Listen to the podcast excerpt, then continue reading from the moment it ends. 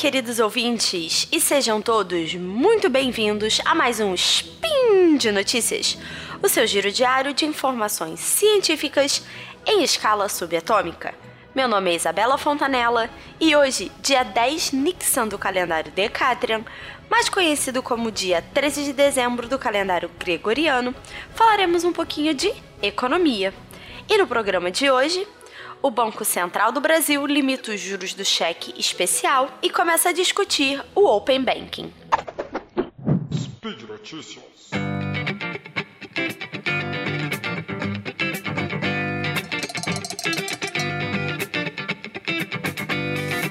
No final do mês passado, o Bacen como é conhecido, o Banco Central do Brasil determinou um teto de 8% ao mês, o que equivale a 150% ao ano, para os juros cobrados sobre as dívidas do cheque especial. Atualmente, a modalidade de crédito mais cara do país.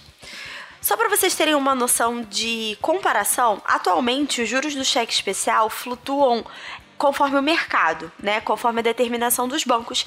E em novembro estava em torno de 12% ao mês ou quase 300% ao ano.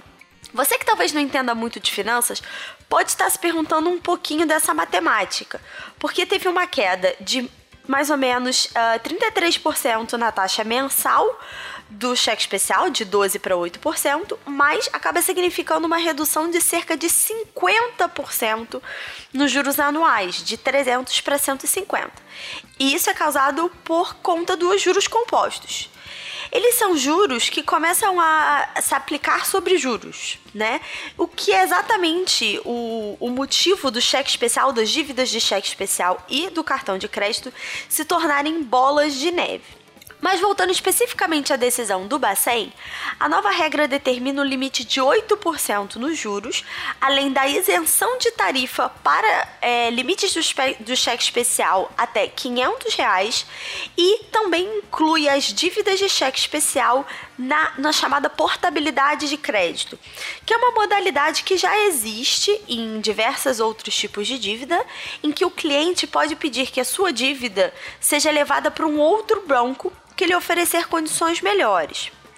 E só aí já fica uma dica. Se você não sabia, uma série de dívidas como financiamento imobiliário, é, uma série de outras também, mas também não só dívidas como investimentos, podem ser portados de uh, uma instituição financeira para outra se você encontrar taxas e condições mais interessantes num outro banco ou numa outra, pode ser aí uma série de, de instituições financeiras aceitas lá pelo Banco Central.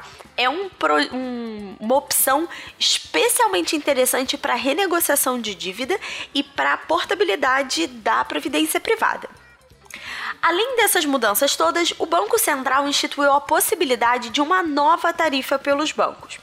Aqueles clientes que quiserem manter limites do cheque especial acima dos 500 reais, podem ser cobrados uma taxa de 0,25% sobre o que exceder o limite da isenção.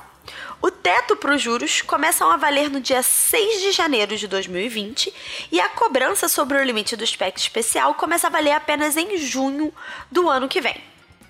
Obviamente, toda essa movimentação desagradou aos bancos. Já esperava-se alguma movimentação do Banco Central em relação à redução dos juros do cheque especial, já que já havia toda uma conversa e uma série de falas oficiais contra as enormes taxas do cheque especial e do cartão de crédito. Há um tempo atrás, é, houve uma pequena mudança no rotativo do cartão de crédito, mas nada no cheque especial. Então já se esperava que aí teria, veria alguma mudança, até porque o Congresso já começou a discutir um pouco sobre o assunto. Mas as instituições financeiras não esperavam que o Bacen liberasse tantas medidas, nem que elas fossem tão duras para os bancos. Os cálculos preliminares dos especialistas indicam que os bancos perderão até 6 bilhões de reais com as medidas, ou cerca de 3% de suas receitas. Mas você pode estar se perguntando: se o Bacen está limitando as taxas, por que então ainda manteve elas tão altas? A resposta é que, caso houvesse um corte ainda mais forte, além desses 33%, corria-se o risco de que a oferta de crédito, de crédito simplesmente secasse da noite para o dia. É uma forma dos bancos é, até enxergarem que esse crédito não valeria mais a pena. De qualquer forma, essas medidas são excelentes sinalizações por parte do Banco Central, que já havia instituído mudanças no rotativo do cartão de crédito, como eu falei antes, e que com essas novas limitações do cheque especial demonstra que não tem muito medo de intervir para alavancar a competitividade e evitar abuso nas taxas do sistema bancário. Além disso, demonstra uma enorme preocupação da instituição com a questão dos superendividamentos. Um outro passo muito importante que foi tomado é, num momento muito próximo, mas não na mesma medida, foi a instalação de uma consulta pública sobre a abertura dos dados dos clientes, o que é chamado de Open Banking.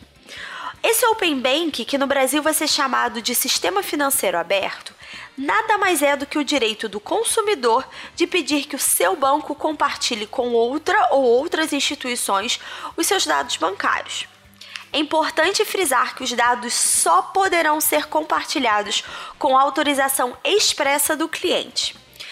E a nova regulação do Bacen cria uma série de medidas que inibem a ação dos bancos que tentarem dificultar esse compartilhamento. Um exemplo na proposta em debate é que os bancos não podem propor que o cliente não compartilhe os dados na plataforma.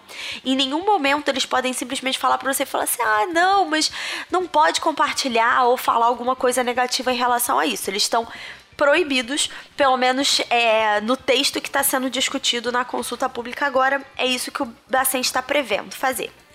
Para quem ainda não entendeu a lógica do Open Banking, vou dar alguns exemplos aqui para vocês. É, a, primeira a primeira fase de mudança que está sendo proposta pelo Banco Central é que os bancos disponibilizem os dados é, sobre quais produtos eles oferecem e seus preços. Seria como uma enorme tabela de preços aberta a todo o público. Então, hoje, para você descobrir o preço, você precisa ir no banco, ficar esperando, vai depender da taxa, você vai ter que consultar. Então, a ideia seria é, abrir isso, deixar isso muito claro. Isso seria uma enorme utilidade pública para consultores financeiros, como eu, na hora de ajudarem seus clientes a fazer as melhores escolhas, além de deixar essa, toda essa movimentação mais rápida e mais segura. A segunda fase de mudança do Banco Central prevê que os dados pessoais, os dados próprios do cliente, estejam disponíveis, mais uma vez, enfatizando que isso só será feito com uma autorização expressa por parte do cliente. Então, vou dar um exemplo. Imagina que o banco analisa os, Imagina não, na realidade o banco analisa o seu perfil para saber se ele pode te dar crédito, é, qual a taxa de juros cobrar, que tipo de produto você está mais ou menos inclinado a comprar, se você tem uma boa renda, bem, se é um bom pagador. Se isso tudo acontece, o banco tem incentivos para te dar mais crédito, ou te oferecer mais produtos, ou oferecer isso tudo a preços mais interessantes. Mas uma instituição que nunca fez negócios com você não tem acesso a esses dados. Então ela tende a cobrar uma taxa mais cara como uma forma de garantia, uma margem de garantia, exatamente por não conhecer o seu perfil. Se você pudesse dar essas informações a outras instituições, provavelmente mais instituições te ofereceriam produtos, o que acabaria fomentando a competição e caindo os preços. Imagina a seguinte situação: dois dias antes de você ter que entrar no cheque especial porque sua conta tá lá no vermelho, algum outro banco olha e te oferece um crédito mais barato para você poder tapar o buraco na conta. Isso seria perfeito, seria o ideal e de novo fomentando a competição entre os bancos. A última fase de implementação do Open Banking, segundo as previsões do Banco Central, seria um sistema, uma, como se fosse uma plataforma coletiva, que permitiria que todos os ambientes bancários ou que todos os bancos conversassem é, e que você pudesse fazer transações fora desses ambientes bancários. Essa plataforma, por exemplo, poderia ser aplicada num aplicativo de conversa. Assim você poderia transferir dinheiro para os seus amigos diretamente pelo WhatsApp, por exemplo. Além disso, a ideia é que sejam compartilhados dados não só sobre as suas contas bancárias, mas também sobre os seus seguros e suas contas de investimento. Essa mudança e toda essa decisão do Open Banking e essa consulta pública vem a reboque da aprovação da Lei de Proteção de Dados Pessoais e de uma medida parecida que foi tomada esse ano na União Europeia. Em ambos os casos, ficou determinado que os dados pertencem a um cidadão e que ele é o único que tem poder de decidir quais instituições podem ou não ter acesso. E por isso, atualmente, os bancos que têm dados enormes sobre o cliente são as pessoas que têm, são as instituições, no caso, né, que têm o controle, porque elas determinam com quem elas vão compartilhar ou não. Mas a nova lei de proteção de dados pessoais e esse precedente que vem vindo da Europa é, indicou que, na verdade, as pessoas como eu e você que temos o direito de decidir. Esse compartilhamento será feito através da abertura e integração de plataformas e infraestruturas de tecnologia, de uma forma que busca ser segura, ágil e conveniente, segundo as próprias palavras do Banco Central. Mais uma vez é importante ressaltar que o cliente vai ter todo o poder de decidir o que é compartilhado e com quem, com quais instituições e que o Banco Central já se mostrou disposto a agir caso os bancos tentem bloquear o compartilhamento dessas informações ou tentar não seguir as regras de sigilo da forma como elas foram pensadas. Essas duas medidas, tanto do Open Banking quanto dos juros é, do cheque especial, estão sendo essenciais não só para fomentar a competição no setor bancário, mas também para garantir melhores serviços aos consumidores, uma modernização de todo o sistema. Tanto o limite do cartão quanto o sistema de Open Bank vem para dar mais poder a todos os correntistas e possibilitar essa modernização do sistema bancário que atualmente é extremamente concentrado. Alguns spins atrás, eu trouxe esses dados para vocês: 86% mais ou menos do setor bancário está na mão das cinco maiores instituições nacionais, o que ainda é muito, apesar da gente estar tá vendo uma proliferação de bancos digitais e outros aplicativos aí. Ainda é uma concentração muito forte. E para quem ainda não está surfando nenhuma dessas ondas de fintech, eu sugiro que vocês comecem a pegar as pranchas, porque essa boa temporada de novidades e de novos produtos e serviços está só começando. Por hoje fica aqui a minha notícia, mas lembre-se que a conversa continua no Portal Deviante, onde você vai encontrar os links para essas notícias que eu comentei aqui hoje.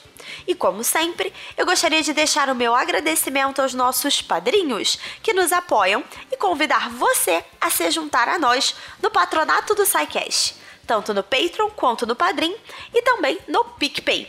Um beijo para todos vocês, boas festas para todos nós e até amanhã!